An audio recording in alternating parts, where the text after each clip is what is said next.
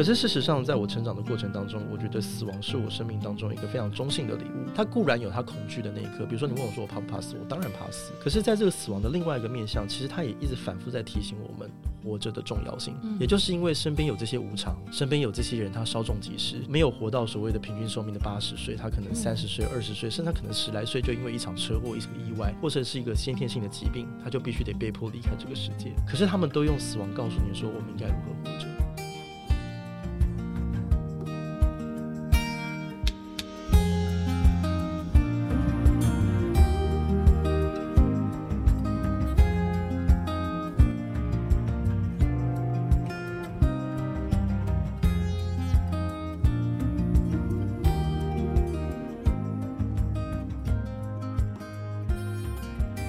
本好书，今天如此，将来也如此，永不改变。Hello，各位听众，大家好，欢迎收听一本正经，我是威南。那我们今天还有另外一位主持人。嗨，大家好，我是芝麻。好，那我们在我们对面是我们两位的偶像，我、哦、好紧张。在对面是我们的小冬瓜，看，他最近出了一本新书《生命最后三通电话》，你会打给谁？那今天很荣幸邀请到小冬瓜来，请小冬瓜先跟大家打声招呼。Hello，大家好，我是单程旅行社的小冬瓜。哎，你好，你好，打给后。刚刚突然有一个不习惯，因为我们常常都听人生就像一场单程旅行，车钱请按下订阅键。突然听到这一句，有点不习惯。好，那今天很开心可以跟小冬瓜来聊聊这一本书哈。那这本书里面有非常非常多好看的故事跟内容，待会我们就跟听众来分享哈。首先，我们这边先请芝麻。好，那我要直接提一个，先请问小冬瓜，我觉得看完书中里面一个想要先，如果要让听众朋友知道关于殡葬啊，或是生命教育，我觉得有一个很重要的核心命题。那这一个核心命题呢，也是小冬瓜一直在嗯，您自己的 YouTube 频道单程旅行社一直在推广的，就是我们的善终无需求。对对，那这个。五需求是取自马斯洛的需求理论，那它是由低阶到高阶，分别是医疗啊、财务、殡葬，还有法律跟心灵。那这边要请小冬瓜，就是跟听众朋友说明这五种需求，那对我们人临终所代表的意涵是什么？好的，在这一本书《生命最后的三通电话》，你会打给谁？没有附赠一个笔记本，那其实上面叫做“天堂笔记本”，也就是我们列下了许多在人生最后一里路上你所需要面对的一些人生代办清单。那这个代办清单的由来。来是来自于说，因为我自己在陪伴我父亲的过程当中，我们虽然被称之为叫做殡葬达人，那我父亲这个也就是受到很多人的爱戴与喜欢。那所以照理来讲，我们在面对死亡，其实应该是驾轻就熟的才对。可是直到我自己真的担任家属这个角色跟身份，才发现原来有很多面向，嗯，我们是完全没有任何概念跟准备的。好比说，当我今天家人在住院的过程当中，当医生说他不会再更好的时候，那你该如何自处？你该如何去面对他即将离开的事实，以及在医疗下决定我们该如何决定插管不插管。急救不急救，而这些命题，其实我们在台湾的这个社会，其实我们过往其实很少会有这样的机会跟家人坐下来好好聊聊。可是等到发生的时候，通常都往往来不及做准备，甚至在做这个决定的当下，在日后不管做与不做，救与不救，都会有满满的遗憾。所以在回过头看到我陪伴的这些旅客跟家属们，他们也都有这样的这些人生当中的一些困境，跟生命当中充满的遗憾，就觉得哎，这些事情是应该好好把它整理下来。所以后来当我自己结婚生小孩之后，我就觉得我在过去陪伴我父亲的这样的。一个过程为我造成很多的遗憾跟伤痛，我不想要让他再重蹈覆辙，嗯、所以于是乎我就拿下一张白纸，写下了所有关于如果有一天我离开的时候，哪些事情会造成我心中的遗憾，有哪些事情可能会造成我家里面的困扰，然后我都一一的把它罗列出来。然后最后，因为我做这件事情也做了六年，所以在这个一开始只是很发散的哦写下每个项目之后，那后来慢慢归纳回到一开始提到这五大类，也分别就是所谓的医疗、财务、殡葬、法律跟心灵。那快速一点讲，医疗其实它是对。对应马斯洛最需求主义最基层的就是生存需求，也就是我的肉体、我的自我，我要怎么样就是有尊严的，就是要好好的让我的身体能够比较安全的走到最后一刻。那也就对应的是所谓的医疗决定。那就在台台湾来讲，我们常听到不管是器官捐赠、大体捐赠、安宁缓和治疗，或者是所谓的预立医疗决定书这一类，都关乎在医疗这个领域当中。那它的底层逻辑其实很简单，就是台湾的医病关系其实不太好，然后医院跟医生很怕被告，所以你做的这些决定跟了解是需要提前跟家人充分的讨论，有些概念之后，然后再下决定，那比较不会有一些遗憾。而且你知道，在现今台湾的社会哦，平均在我们跟上帝见面喝咖啡之前，我们要卧床八年的时间，很久，这个是一个蛮惊人的数字，所以我们都需要为自己好好准备一个。那接下来就是延伸到所谓的躺在医院八年这个逻辑，那接下来就有另外一个，就第二层次，也就是所谓的财务。财务的规划我分为两大方向，一个方向就是如果我晚年我需要躺这八年，我的医疗照顾。我的相关的配套，不管是我的长照啦、病房啦，然后这个照护员啊，这些钱我是否已经充分准备好了？如果我还来得及买保险的话，我的保障是否完整？那如果没有的话，我是不是要有心理准备？就是我要为自己的老后留下这笔钱。有句话叫做：最可怕的不是人走了，钱还没有花完，最可怕的是钱花完了，人还没走。对，所以这个是我在很多这个商家身上看到的一些遗憾，就是真的是久病床前无孝子，是真的。那不是没有爱。是爱在这个照顾的过程当中不知不觉被磨耗掉了，对。然后所以希望就是说不要让家人彼此之间去遭受到什么样辛苦的一个对待。所以如果在我们自己还有余裕跟能力的时候，是不是就可以充分把它准备起来？那这是一个面向。那关于财务的另外一个面向就是，当我今天走了之后，比如说如果我是家里面的经济支柱，好比说我现在本身有在缴房贷，此时此刻对我来讲其实真的是小菜一碟，没有什么问题，因为只要我有工作，我有收入，我房贷我就缴得起。可是万一如果我突然离开呢？我的太太她不只要执行我相关的这个身后事的事宜，然后办理出户户登记等等的这些，他还得要去烦恼他下一期房贷要去哪里把钱生出来。对，那其实对家人还是蛮辛苦的。所以呃，在保险金融规划有句话很有名嘛，叫做“留爱不留债”，就是我们希望能够留下满满的保障，是对于我们来自于家人最深沉的爱。而不是留给他们一些很困扰的这些问题，这样子。OK，所以这是关于财务的部分。那殡葬就是大家比较熟知了，就是传统殡葬礼俗啊。嗯、那这些礼俗来讲，其实就是底层逻辑讲的是关于连结、关于仪式感这件事情。那没有标准答案，每个人又有不一样的信仰，每个人有自己的价值观。甚至现在年轻人一代开始慢慢有一种，就是可不可以我告别，就是不要那么多哭哭啼啼，那么哀伤。我能不能够像一个派对一样，好好送我一程，甚至不一定要找很多师傅来诵经啊，还是有太多宗教仪式都不要。那我是不是能够用一种比较 party 的方式？然后跟大家好好的说再见。诶，这样的声音也越来越多，包含比如说什么生前告别式啊，那种多样性的，其实也越来越多。所以在殡葬的选择，它其实没有标准答案，形式其实也没那么重要。重要的是，我要透过最后的告别，我要能够做下些什么。那我自己的想法是，有些长辈讲说啊，丧礼就是办给活人看的，我百分之一百认同。嗯，仪式本来就是做给活人看的，嗯、那只是希望我们对于未来这种所谓的殡葬文化，我们能够留下的是有意义的告别，也就是来与会来参加，他是能够有所感动，甚至更重要的就是因为这个人的离开，这个人。的死亡，最后他教会我们这些活的人该怎么样面对接下来的生活。嗯，嗯，我觉得那是更重要的。OK，所以是殡葬的部分。嗯、所以他具体要讨论的包含就是你的遗照要用哪一张啊，你的衣服要穿哪一套啊，你要邀请哪些人来啊，你的场地希望办在哪里啊，他就有很多细节可以讨论。嗯、那法律来讲的话，就是一个合法遗嘱的重要性。有些人会告诉我说啊，立遗嘱有什么用？有些人还是会吵架啊，对不对？嗯、那看起来立遗嘱也没有办法解决这个问题嘛。嗯、立遗嘱本来就不是要解决吵不吵架的问题，会吵不会吵都是固定的。今天你不吵，你今天写再多也没用，因为用不到，因为大家不会吵。嗯，可是今天你只要有吵的过程当中有这份遗嘱，它非常棒。为什么？因为它可以缩短跟家人之间就是矛盾冲突的时间。因为白纸黑字就写在那了，这是不是很重要？OK，所以是关于法律的部分。最后一项心灵呢，其实就是在于说，在我呃写这五年的过程当中，我发现以上四类它可以解决百分之九十以上的问题，但还是有一个问题没有办法解决，就是有人问我说：“小冬瓜，请问一下，你可不可以告诉我，人死了到底会去哪里？”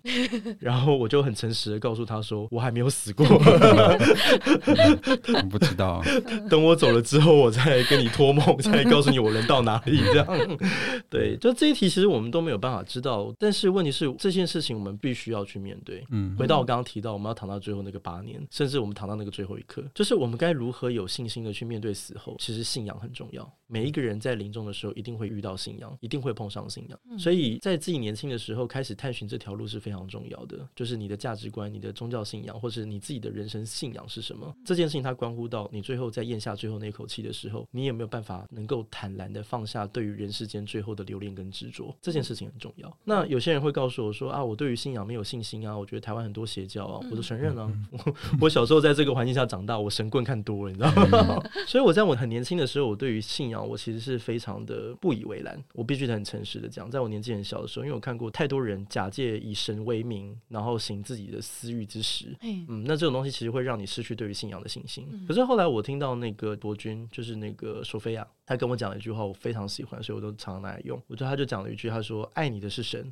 控制你的是人。嗯，如果你在信仰上面跌过跤，感觉到不愉快，那是人的问题，不是神的问题。神是爱你的，对，所以最终会希望你可以，也许会花到十年、二十年、三十年，甚至更长的时间，但是都会鼓励大家，在最后你一定在心灵上面要有一个坚强的力量，然后让你能够直视面对死亡的恐惧。好，所以以上就是我们在推广有关于善终无需求的一个非常重要的概念。嗯，而且刚刚有提到那个八年是一个平均值，对，比较幸运的话，你可能比较快就可以结束。那有些人可能是十年、二十年，对，那就真的要像刚刚小冬瓜讲的，你心里有一个信仰，你要怎么做，那个都是在这个层次里面，我们可以去找到相关对应的方式。是，嗯，那从我自己的理解来看呢、啊，善终五需求，我觉得它其实比马斯洛所提出的那个需求更容易达成。但是我觉得要一直提到死亡这件事，要我去面对它，其实对我来说这个课题是很难的，就觉得这个。课题可轻可重啊。那在书里面有提到整理行李的这个东西，那我这边想请问小冬瓜，你在整理这个单程行李的时候，你是怎么跟家人去沟通的？你是怎么准备的？然后整理了多久？可以跟大家分享一下。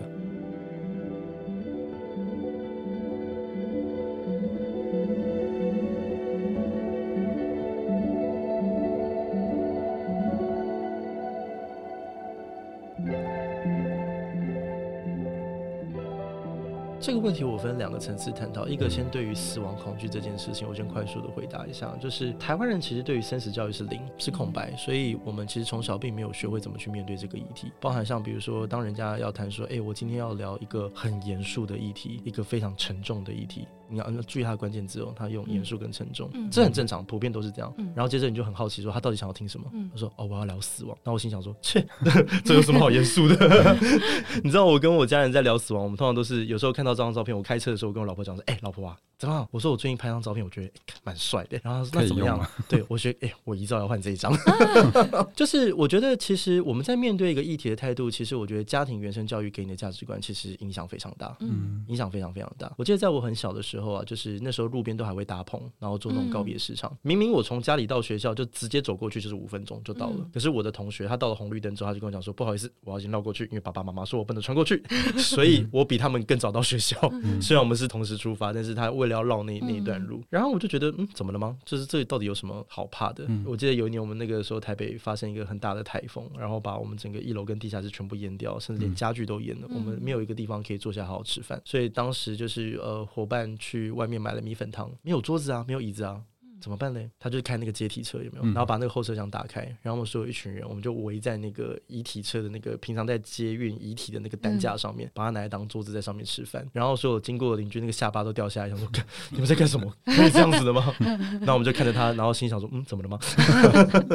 所以，我们对于死亡，其实我们一直都没有很恐惧。这件事情是来自于一开始态度本来就觉得这就是人生的必经嘛。尤其是你到了那个火葬场的后面，那个感受尤其深刻。在火葬场之前，大家会出各式各样不同的告别厅，有的出那种两百的人，有人出四十个人，有人出二十个人，然后有的人公祭单位两三个小时，有的人他公祭一个人都没有，他可能是那种无名尸，嗯、他甚至离开这个世界都不会有人知道。嗯，可是最后一进到火葬场烧完之后，我们那个人的骨灰啊，我们都会用一个一个大的铁盘，然后把它给装住，嗯、然后只要你那个名牌你还没有放上去的时候，你整片放上去，你看不出来这中间的差异到底在哪里。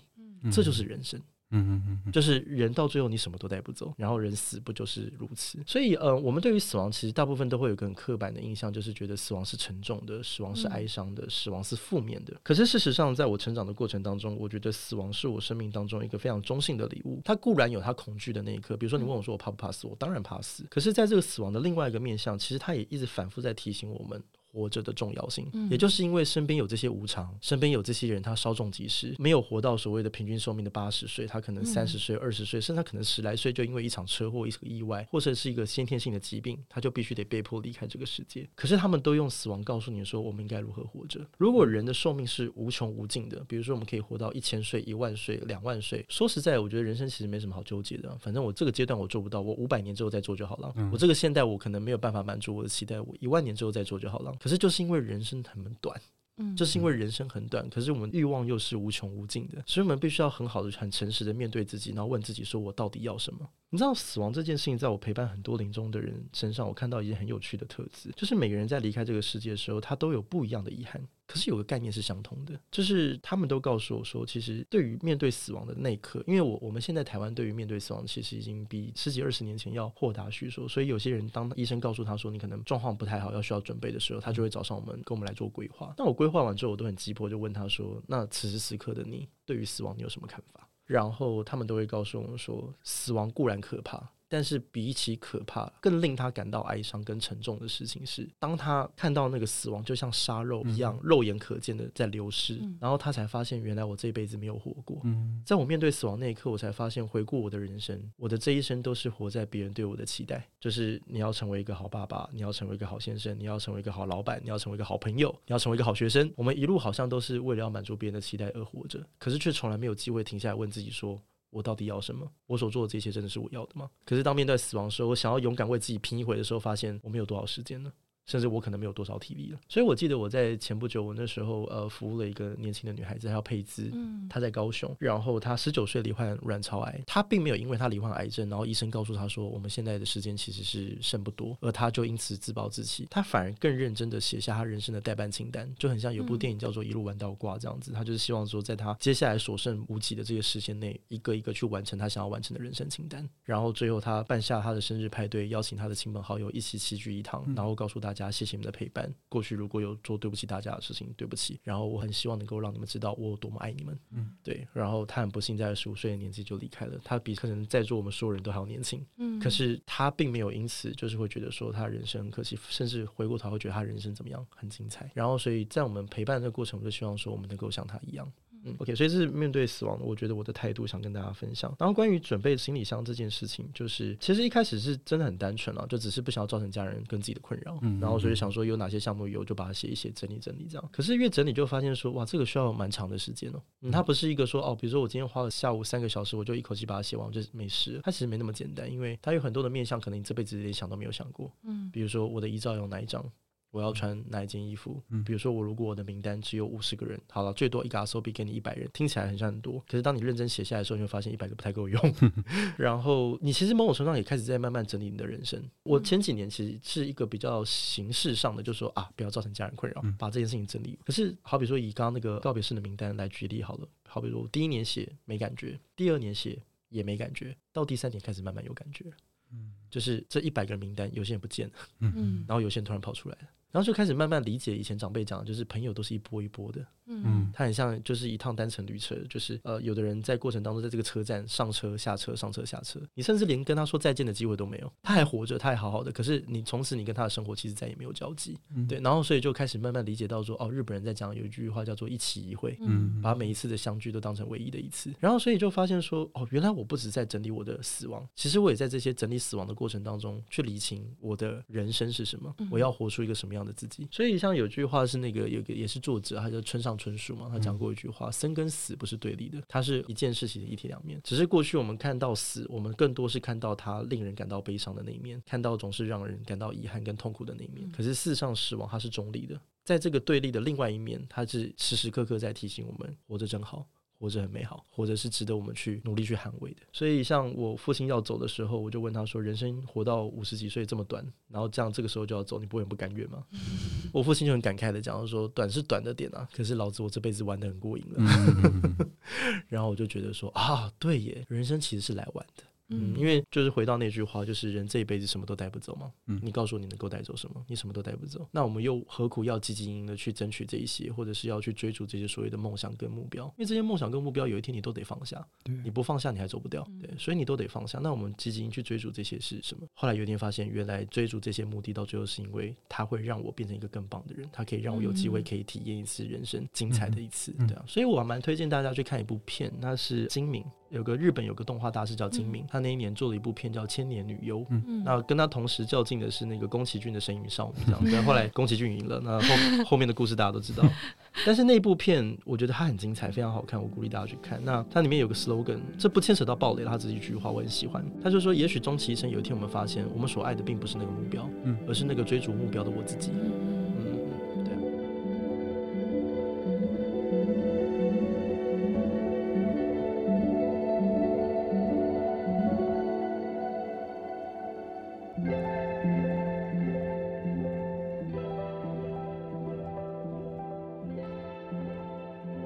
这边跟大家分享一段话，是我在看整理单程行李这个章节看到的，是小冬瓜写的，写说我把单程行李箱收在书房角落。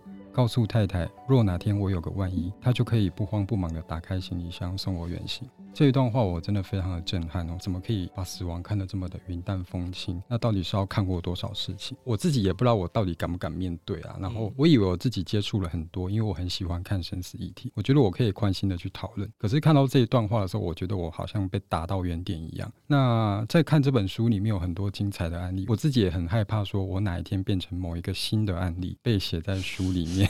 因为毕竟这辈子我也是很努力打拼的在活啊，对啊，开始看书就是给了我这一个感慨，对。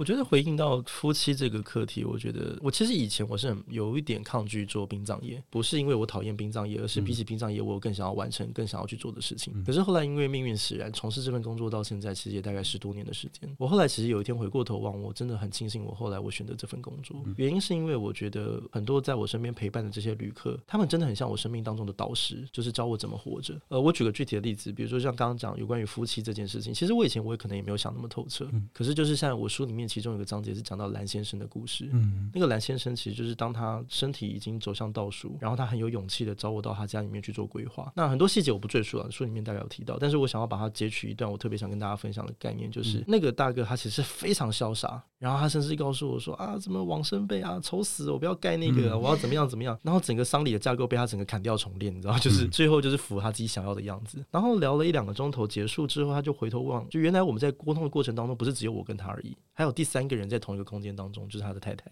静静的坐在角落，然后就是听着我们在聊这一切。然后先生就问他说：“你有什么想说的？人家郭先生难得跑这一趟，你看有什么要交代的，顺便把它写一写。”然后太太就说：“没事了，你决定好就好。”这样子，那看得出来，其实太太是一直在压抑他的情绪，他尽可能控制自己，不要让自己溃体。然后你就看得出来，接着他先生就讲了一句话，说：“啊，算了，没关系啊，那个你你你跟郭先生讲，你你爱用什么样的卫生纸，写那个牌子给他好了，让他注记在里面，到时候你哭哭个痛快这样子。”然后回头就看着我说：“郭先生，我只有一个要求，事情发生的那一天，就让我的太太坐在那边哭就好了，其他事情都不要干，你们会帮我们处理好就好。讲起来感觉是好像就是有点胡闹，甚至有点荒谬这样。可是你在那个字里行间，你可以很深刻感受他对他太太满满的爱。他哪怕到最后一刻，他都希望说他的太太能够好好的。然后希望我们可以代替他保护他，甚至照顾他太太，对啊。然后所以我就觉得说，其实这也不就是我们对家人能够做的最后一件事嘛，嗯，对啊。然后所以我觉得那个时候其实是蛮受到感动，就是以前在做这份工作的时候，没有想过原来亲密关系还是可以用这个角度去看待，对，是，嗯。那我们继续往书里面去探讨哈，就是其实这本书呢，我有一次搭高铁，我带着看，那看到一半，我们都知道台湾的高铁就是大部分经过的地方都是比较乡下的地方，那突然间就是窗外一片光亮，就是台中七期，就那个夜景很漂亮，其实看一看就好像觉得好像人生就是一场梦这样，然后突然间我就有点就是眼眶有点湿润呐，然后我就看到了书里面的一段话，就有点打动我，他说，不论我们再怎么担心造成别人的困扰。可能还是会成为某些人的困扰。那既然无法完全避免，不如放开胸怀，顺时听天命，孤独死就孤独死。这世界不是还有我们殡葬业者吗？你负责好好活着，死后就交给我们吧。这一段话是对应在书里的几篇文章哈。那其实说到孤独这件事情，我们很难去定义什么叫做孤独。那你所有事先的准备，可能到最后也都是一场空。那这边在书中我看到两篇是留着我的爱，还有在死亡面前，每个人都是孤独的。这两个篇章对我来说，还让我感到蛮揪心的。可是也是书中相对比较光明的，大家看起来会觉得比较有希望的章节哈。那我想请问一下小冬瓜，你的殡葬的经验已经算十分充足了，那场面也有很多。可是如果你在为你的身后做准备的时候，你有没有感受到什么比较强烈的外在刺激？例如像是亲人可能会对你有一些反馈啊，然后可能这一些案例你在处理上面会给你的一些刺激。是，嗯。嗯，我小时候活在一个很特别的成长环境，就是如果熟知我背景的知道，就我父亲曾经是个角头，对，然后所以在从事殡葬行业的时候，不难想象，就是他的朋友都三教九流，什么人都有，然后甚至因为他曾经就是出国深造嘛，然后 所以呃，很长一段时间我住在三温暖，然后当他那个时候有段时间还在跑路，还没有去出国之前，我们大概平均每三个月我就要换一个家。嗯嗯，然后甚至有时候短，有时候长，所以我什么地方都住过。我住过人家的仓库，住过人家的楼梯下，然后我住过各式各样的家庭。然后发现每个家庭对于乖小孩的定义都不一样，因为我某种程度上造成他们的负担，嗯就是我尽可能的不要让他们造成更多的麻烦，所以要成为他们所谓的乖小孩。有人认为乖小孩就是静静坐在那边画画叫乖小孩，有人认为说你要跟我们家的小朋友玩叫做乖小孩，然后有人就是说你什么事都不要做，就是不要给我们添乱，你只要活着，你就是乖小孩。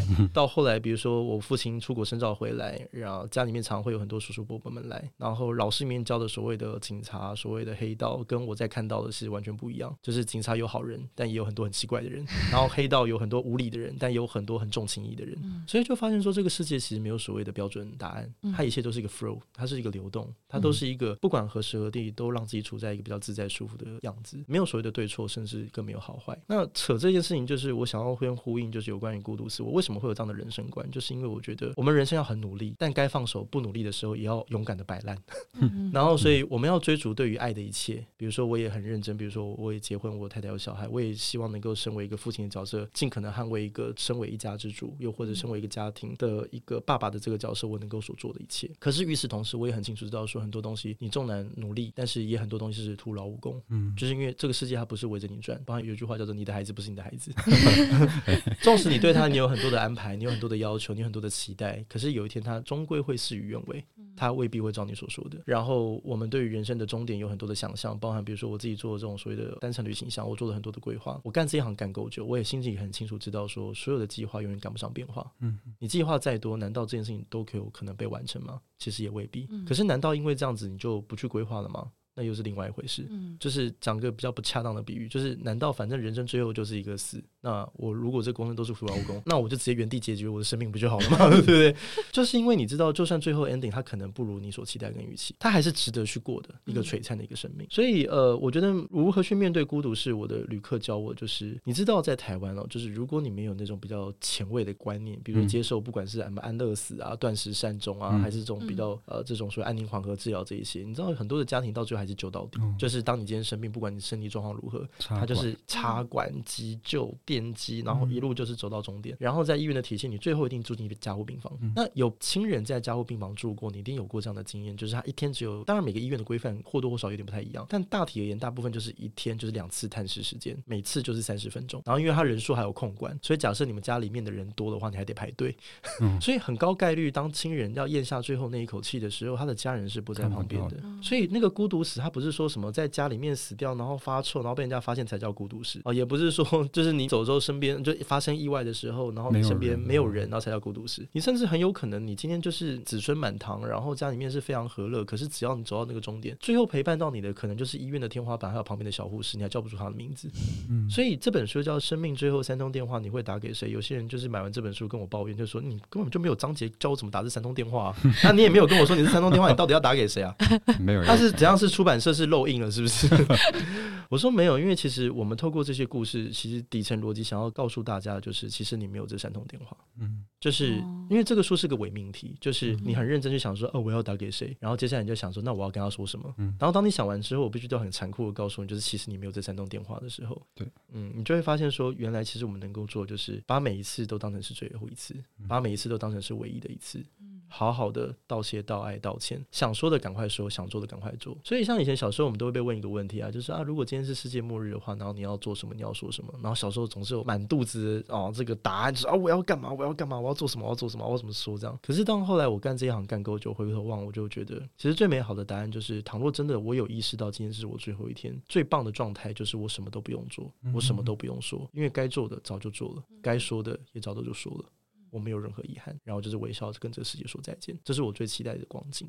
对啊，我们很努力的做到这件事情，可是就算做不到也没有关系，你尽力了。所以像老庄讲的，就是顺势而为嘛，嗯，就是我们顺这个事能做尽量做，但如果真不行，这也许也是老天爷的安排。对啊，那所以你就说给人家添麻烦，就好比说有一天我回头望。这本书是因为我爸走，然后我有很多的感触所写的。刚刚我开头我也提到，也是因为我父亲造就了很多的困扰，然后让我有这样的起心动念，说我一定要把这件事情给宣扬出去，希望让更多人不要造成这些困扰。可是回头一望，就发现说我父亲确实还是造成我的困扰，但我的因此，我的人生因此有变得很糟糕吗？没有。反正我人生搞不好因此变得更好。嗯，所以有时候我觉得有句话我蛮相信，就是塞翁失马焉识非福。在那个当下，也许我父亲为我造成了非常多年的困扰，然后甚至让我曾经一度陷入非常深的低潮。可是有一天就发现，其实也是我人生当中非常重要的一部分。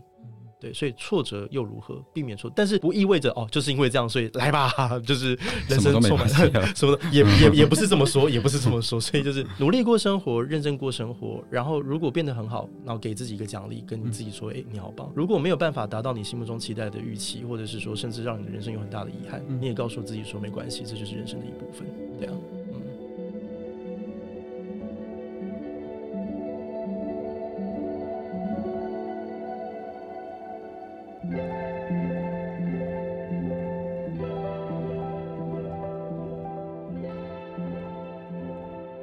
接下来在书中，我们看到有一篇叫《神奇的旁道》哎，旁道就是我们都知道可能会是。长孙啊，会去在丧礼进行的期间，他算是一个比较重要的角色。嗯、那在这一篇讲述了一个重点，其实我们现代社会对于情感层面一直都有在改变，然后对于殡葬的观念也有在改变。可是就是有很多家庭的传统观念，它真的是难以撼动的。那这个可能就是会对后代在葬礼进行的过程中造成一些伤害。那我想请问一下小冬瓜，就是你在处理这么多案子的时候，我们现在殡葬业应该会更符合现代的需求跟服务啊？你是不是还有遇到很很难克服的家属心理状态，可以跟大家稍微分享一下。我觉得在现今台湾的社会多元环境下，你遇在同一个家庭里面，同一个屋檐下，会遇到完全不同信仰跟完全不同价值观，是一件非常容易的事情。嗯哼，那也因此，就是这个东西导致在至今离开的时候，会有非常多的矛盾跟冲突，那也不难理解。嗯、那我觉得，在我自己的职业生涯当中，这个我没有写在书里面了。原本很想要写，但是后来因为篇幅的关系被拿掉了。那个案例其实对我来说也算是影响蛮深远的。嗯，那个案例快速讲，大概它的逻辑是这样：就是有一天我们要打烊，我们就跟我们的家属说，因为家属会在我们公司安宁，然后我们就跟家属说我们要离开，然后每一个桌子每个桌子都有一个不一样的家庭，然后他们在那边折莲花、折纸钱呢。我想大家或多或少看过这样的场面。然后就是很多家人就陆陆续续离开了，但是有一桌男人留了下来。那位男生就是他自己独自一个人在折接莲花的过程当中，然后我们就关心他发生什么事，因为他哭得非常的伤心，然后就问他说你在哭什么？然后他看着我说。我折不完，因为我们传统民俗知道，就是入殓的时候要放一百零八朵莲花嘛。OK，那这个家庭是这样，可是，在同一个时刻，我们有另外一组家属。他四天就折完然后甚至他折完之后还跟我抱怨说：“好无聊，有没有可以教我别的？就是我不想只折莲花，好吗？” 然后我们都已经折完，然后他问我说：“我们还能折什么？你知道？因为另外那个家庭他是家里面是子孙满堂，然后就是人丁兴旺，知道？嗯、所以折一百零八朵对他们来讲真的是 piece of cake。嗯、你让他们就多折一些更加节约，他们都做得到。对。可是这位男子他是一对兄弟，过世的是弟弟，然后哥哥从国外跟公司请假，因为他在外商公司上班，嗯、他跟公司请假回来台湾，他天数其实没有很多，嗯、他又要处理身后是，要处理这些就是宗教仪式、这些民俗的一些祭祀，其实对他来讲已经是焦头烂额，而他只有一个人。嗯、然后在那时候他在讲那个我折不完的时候，我心中真的有一个非常大的感触，就是难道所有的殡葬礼数他真的可以适用到所有的家庭吗？嗯、在这个个案当中，很明显他就未必。然后我们到底是要给他们安慰，还是要造成他们的困扰？我们在思考这个问题，因为对于那个子孙满堂的家庭来讲，他们折莲花真的好开心哦。嗯、你知道每天折莲花的时候就卡喉兰，你知道就是啊，好你猜啊，你老爸去当真哦，就安那安那都安那那是啊，不啦不是啦，去当时是安诺安诺这样。然后你就是听他们家长里短在那边聊，然后就是你你很少看到折莲花自己一个人就说。爸，给我一包，我回房间折。没有，嗯嗯，一定都是一起折，一起围在一个桌子，然后大家聚在一起，然后分享彼此的哀伤。那个过程当中，就会有一种概念叫 “we are not alone”，我们并不孤单。嗯嗯，然后我们家人离开，纵使他的肉体不在，但是他曾经所发生过这些点点滴滴，这些故事都烙印在我们的脑海当中。只要我们记着他，我们家人都在。其实那个是非常具有疗愈功能的。可是这个东西它就会有一个弹性，也就是说，这个样的例子在这个家庭它是适合的。但是回到刚刚那个个案，那个那位大哥就是那。一位哥哥，他很痛苦。那这个时候我们就有所增，有所减啊。当然了，我们先把那个故事讲完。最后那个结论就是够狼走呀，够狼搭嘛。就是发生这件事情，我们就整个员工就加班陪他把那个一百零八个折完。对，可是回过头就觉得说，我们难道真的一个规矩可以适用所有家庭吗？其实未必。所以我们其实要有弹性。那当有弹性的时候，人家就会质疑啊，你凭什么决定这些？你小冬瓜是谁？你何许人也？然后你们公司是怎样？你是代表内政部还是代表什么民政 单位？为什么你说了算这样子？OK。然后，所以我们就开始认真去思考，就是仪式它的价值到底在哪里？很多长辈都常开玩笑讲，说啊，小冬瓜令做这斗，我跟你讲啊，做这些仪式这种作为瓦郎看啊，那没什么意义啊什么的。我同意，仪式本来就是做给活人看的，可是就是人重视在那个连接。其实刚刚在谈殡葬的时候我们有聊到仪式感这件事情很有趣。我举个具体的例子，比如说今天生日，你的家人为你买一块生日蛋糕，嗯，然后在你不经意的时候，哎，给你个惊喜，为你庆生，呃，唱生日快乐歌，然后你难道会因为这个蛋糕切开，然后放进嘴巴里面说，干有够难吃，然后你就想说，干我这个生日我不过了？当然不会，因为对你来讲，其实蛋糕好不好吃根本不是重点，重要的是你的家人他记得你的生日，嗯，甚至他为了你花时间准备，想要给你一个惊喜，那是因为他在乎你，嗯，所以重点在礼上那个往来的心意，而不在于礼本身到底它贵重与否，嗯，所以现在才吃蛋糕。如果你遇到一些比较年纪大的长辈，他们小时候是没有蛋糕可以吃的，他们小时候是吃什么？是面线，而且是有钱人，他可以多一块猪脚。嗯、对，以前是不吃的，所以形式是可以改变的。嗯，形式是可以改变的。那关键就在于说，我们家里面要怎么样去讨论出这个共识。嗯、所以关于那个旁道不旁道，其实这个在现在很多家庭会遇到很多的问题，比如说他可能只生女生，他没有男生，嗯、那这个时候就是不只是重男轻女的问题，而是他没得选，他只有女生。那有些太传统的那种家族就是说不行啊，你就要找同性的，要找堂哥啊，干嘛？我跟他又不熟，对不对？就会遇到这种很尴尬的问题。那当然有些就比较强势，说女生又怎么样？女生都可以当总统了，对不对？现在讲男女平权，嗯、那是多么封建时代的思维，我我不管。那这个东西就是回到家里面的讨论。嗯、长辈如果能够认同，你也可以接受，然后你再来问我说：“小冬瓜，那我可不可以做？”我就会告诉你：“当然可以啊，有什么好不行的？嗯、你们家里面都没有问题的，对不对？”嗯、可是如果长辈真的很有意见，甚至为了这件事情要弄到各自翻桌翻脸，嗯、那这个时候我就回头劝晚辈，我就跟他讲说：“你有你的需要，可是长辈也有长辈的需求。”这个概念是这样。我记得我爸那时候走的时候，我爸说他很低调，谁都不通知。所以当时我真的做到，就是我谁都不通知，包括我爸爸住院生病的时候，我连我的阿公都没有通知。我阿公是在新闻报道上看到他的儿子走了，嗯、所以当他回来台湾的时候，他把我臭骂了一顿。嗯、他就说：“为什么都不讲，连生病都不讲，我们到底算什么？”我就告诉我阿公说：“阿公讲拍谁？因为我答应爸爸，爸爸去当选安尼交代。”然后我阿公就回我一句话：“黑林爸，黑温家呢？”嗯，被打到了。然后就厚礼。对耶，就是，啊，我没有想过，对耶，就是 因为我们只 focus 我的需要，嗯嗯，然后我跟我父亲的承诺，所以我认为我做的，哎，我觉得我是对的，嗯，可是我就忽略到，其实我阿公对他的儿子离开，他也好难过，嗯，尤其是当我自己现在有小孩的时候，我也会了解那种身为人父的那种无奈与哀伤，那种白发人送黑发人的那种痛，嗯。就是他对他来讲，他有需要啊。可是我因为我这样，我就剥夺了他的需要。嗯，所以我就觉得说，其实有时候在那个丧礼，他其实没有所谓的标准答案和很重要。所以也因此，就我看过太多那种，比如说在丧礼到底是要呃要用道教，还是要用佛教，还是要用基督教，然后吵得不相往来，然后到最后就是 OK，没问题，你赢了。这件事情就按照你当初一开始讲的时候做，可是我也很肯定的保证，这场丧礼结束之后，这群人他以后再也不会联络了。这群兄弟姐妹们，他们以后再也不会见面，再也不会联络了。那难道这是他们父母想看到的吗？我相信也不是。对，所以他一定会有个弹性。所以有时候对晚辈，我就会跟他讲说，我就是他会看着我的影片说，然后把我的影片拿去给长辈，你挂啦，小冬瓜都安内供啊，起码时代都没赶快啊，然后说拜托，先等等，先等等，先不要害我，不要不要不要害我。我说我们可以取得一个平衡了，对，然后就跟他讲说放宽心，你可以努力去争取，甚至比如说你可以说，哎，时代在改变啦，然后想法可以改变啦，你可以据理力争，没有问题。可是如果你发现说，如果你再继续坚持下去，可能会撕裂家人之间的情感，那么有时候我会觉得说，不争是真。就是退一步海阔天空，嗯、也许那个做法跟你一开始期待有所落差，可是至少家里面是和乐，我觉得那也 OK。对啊，嗯、书里面有写到，嗯、其实我们要传承的是历史中的精神，对而不是拘泥于形式。哈，嗯，当然传统是个很难跨越的坎呐、啊。我分享我的例子，就是我自己其实蛮算是蛮幸福、蛮圆满的哈。就即使在短时间内，我参加了几场葬礼，我很庆幸我可以在其中找到跟家庭成员们联系的一些元素。那我想，这应该也是这本书很想传达的观念，对。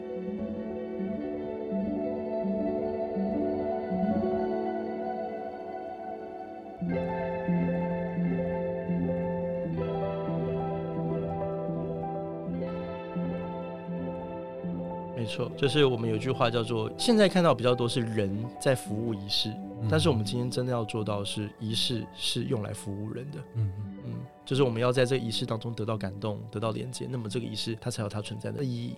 对啊，对啊，我也是折电话告诉我，我折超多，而且我折的很漂亮。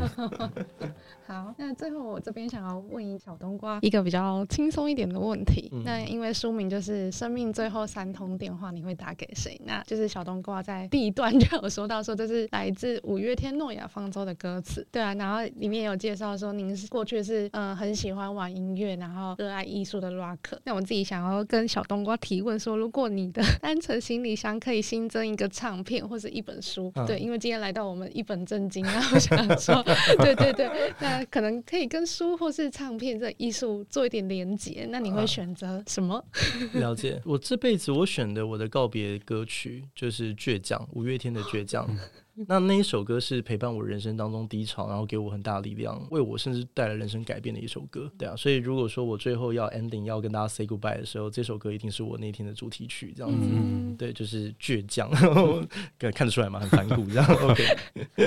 然后书的部分来讲的话啊，这实在太难，因为我看到这一题，我那时候其实一直在想，因为我好我喜欢的书好多这样。嗯、可是如果真的要讲的话，我觉得我想要讲就是《黑夜的送行者》，就是我父亲的那本自传，嗯、因为我觉得。的他是我人生当中一切的起点，嗯，这样。然后我觉得我父亲的书，我的分享并不是要去歌功颂德，嗯，我也不是说哦，我觉得我父亲好棒棒怎么样，所以我说你们要去看那本书，不是，而是我觉得它里面有很多人生智慧，嗯，而那些人生智慧也是因为我小时候因为在我父亲身边耳濡目染，然后让我在人生遇到各式各样的打击，遇到各式各样的挫折，我都从来没有放弃，就是勇敢的往前走。那我觉得都是来自于我父亲在面对人生的价值观当中，我觉得给我满满的力量。那那本书其实非常好看，所以就是。也鼓励大家，如果有兴趣的话，可以把它找来看。它叫做《黑夜中的送行者》。对对，今年再版哦，今年哦，时隔多年再版。哦，是之前很多人在抱怨想买买不到，对，真的，对对对对，感谢三彩文化，真的真的真的真的。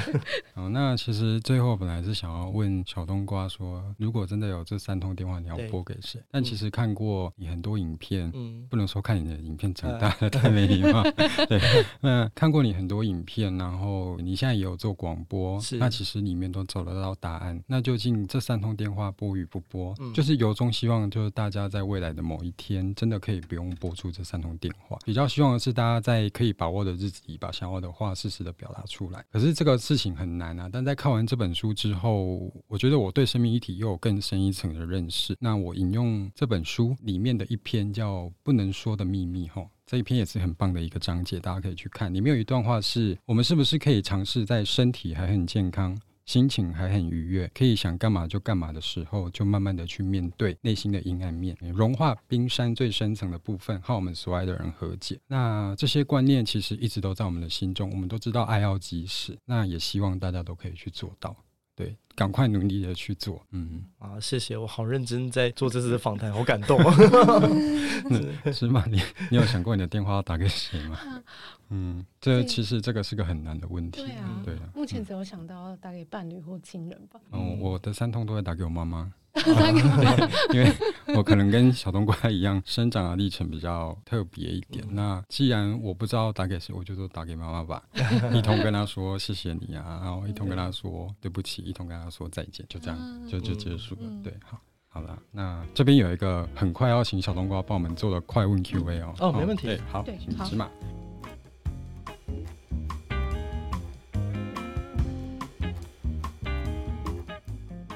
好，那第一题是，如果我们今天接到亲人过世的消息，我们下一步要做什么？呃，下一步的话就是先联络你信任的礼仪公司，很重要，他要赶快到现场之外，还有就是在这件事情上需要做决定的长辈或者是身边的家人，嗯，对，那能够做后续的一些处理，这样子。嗯，找冬瓜情侣。哎哎哎，对，那我们好，OK，需要准备哪些文件？呃，身份证，然后跟就是健保卡双证件，对啊，那就先带着就可以了。是过世的人的，呃，家人也需要，因为他的逻辑很简单。就是到了现场，因为我根本不认识你们是谁，那但是我要确认你们是之间彼此是有亲属关系的，所以我们就可以从身份证的背面去确认。了解。好，那想要知道说现在台湾基本丧礼的平均费用是多少？呃，北中南不太一样，然后从北到南就是北部比较便宜，然后越往中南部就是费用会比较高。为什么？哎，为什么这样？呃，重视仪式的不同，因为台北现在越来越简化。那我觉得跟人跟人之间就是，这样讲有点失礼，但是就是台北普遍性就人情比较淡薄。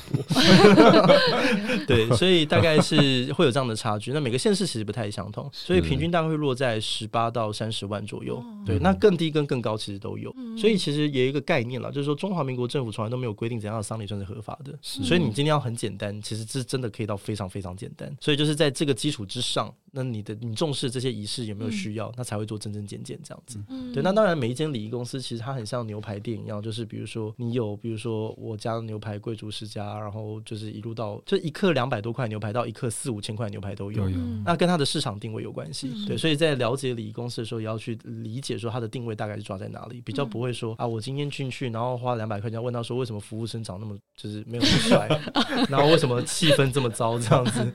对对对，大概会是这样。OK，嗯嗯，好，那想要知道说最近有没有什么流行的殡葬仪式？了解，大方向来讲，现在其实比较不像一二十年前，就是走那种比较移花豪华、比较铺张的这种风格，在台湾现在比较少，就是越来越简化。那商家其实普遍性，不管北中南，我觉得大家都越来越重视那个温度跟情感，嗯、也就是我觉得丧礼大家对于传统刻板印象都会觉得实在是没什么意思，而且很累又很辛苦，嗯嗯、然后繁文缛节又好多这样。然后说你真的要让他们发自内心认同的话，我觉得那个个人的色彩其实会越来越重。对，嗯，所以这个是我觉得现在比较流行的风格。嗯，对。好，那我请问小冬瓜最后一题，嗯，冬瓜行旅的定位还有特色？嗯，我觉得它跟单程旅行社，我觉得想要传递其实是一样的事情，就是我们希望创造一个让人不害怕死亡的世界，然后每个人都可以透过死亡去了解如何活着更精彩。对，那至于说是不是 YouTuber，是不是 Podcast，是不是殡葬业者，那些只是为了要达成那个目标所创造的工具而已。嗯，对对对对对，就希望有一天我们都可以死而无憾。哦，很重要，但很难啊。对。那今天收获真的很多哎、欸，想不到就是又跟我平常看影片、听广播得到很多不一样的收获。那我这边要跟大家推荐一下单程旅行社 YouTube 频道，这个频道是真的很棒、很独特哦，就是我时常都会点开来看。那我在里面有看到很多很专业的态度跟职人的精神，那有一些让我印象很深刻，像前一阵子有少女白琴。确定姐，嗯，对，那一集我很喜欢。那刘君宁老师嘛，那还有一历百优姐的李文成老师聊那个女鬼的习俗，这个都很棒。对我而言，最大的收获是说，其实我们常说我们人生最大的恐惧是来自于无知。那我觉得冬瓜行旅或者是单程旅行社，它给我一个很大的概念，就是它让我们不再害怕我们所害怕的。它就是要传达，我们可以很豁然去面对死亡的这个议题的观念，就是也逐渐在走向一个更多元包容，不管是丧葬，不管是任何性别、任何多元的环境下，一个更好的社会状态。今天很谢谢小冬瓜来到我们现场，那今天的节目真的很精彩。刚刚节目中有提到任何的书籍，像是索菲亚的书，然后断食善终毕柳营医师的书，然后黑夜里的送行者欧东修冬瓜大哥的书，大家都可以找出来看看，那里面真的会让你对生命议题有很多的感悟，嗯，好，那今天真的很谢谢小冬瓜社长来到我们现场，单程列车终于开到这里了，很开心。那也也谢谢芝麻，那希望真的有一天我们还有机会可以再坐在这里聊聊聊死亡，聊聊生死议题。嗯，谢谢大家，谢谢谢谢，拜拜，拜拜。